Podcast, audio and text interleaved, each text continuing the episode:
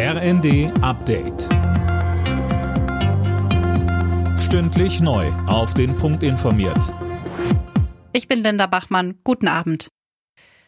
Die NATO will ihre schnelle Eingreiftruppe von 40.000 auf mehr als 300.000 Soldaten aufstocken. Das steht in einem neuen strategischen Konzept, das die Staats- und Regierungschefs der Bündnisländer beschlossen haben. Auch die Ostflanke soll deutlich verstärkt werden. Dazu sagte Kanzler Scholz. Wir werden unsere Zusammenarbeit auch verbessern, indem wir die Staaten im östlichen Bereich der NATO besser schützen mit äh, einer besseren Zusammenarbeit und mit mehr Truppen, die auch stationiert sind, um konkret die Grenzen zu verteidigen für Fälle eines Angriffes.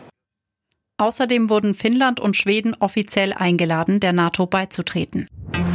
Die Inflation in Deutschland hat im Juni überraschend nachgelassen. Im Vergleich zum Vorjahreszeitraum sind die Verbraucherpreise um voraussichtlich 7,6 Prozent gestiegen, so das Statistische Bundesamt. Im Mai lag die Inflationsrate noch bei 7,9 Prozent. Vor dem Hintergrund der Sommerwelle pocht Bundesgesundheitsminister Lauterbach auf einen besseren Corona-Schutz in den Pflegeheimen.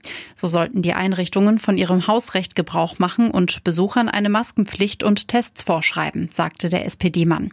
Und weiter? Wir müssen schauen, dass die Impflücken geschlossen werden. Zum jetzigen Zeitpunkt sind leider nur 30 Prozent der Pflegebedürftigen äh, mit einer vierten Impfung geimpft und die also Arzneimittel, die uns helfen, bei bereits Infizierten die Sterblichkeit zu reduzieren. Auch das wird nicht ausreichend gemacht. Die Bundesregierung will das Reisechaos an den deutschen Flughäfen mit Hilfskräften aus dem Ausland in den Griff bekommen. Das hat Innenministerin Faeser angekündigt.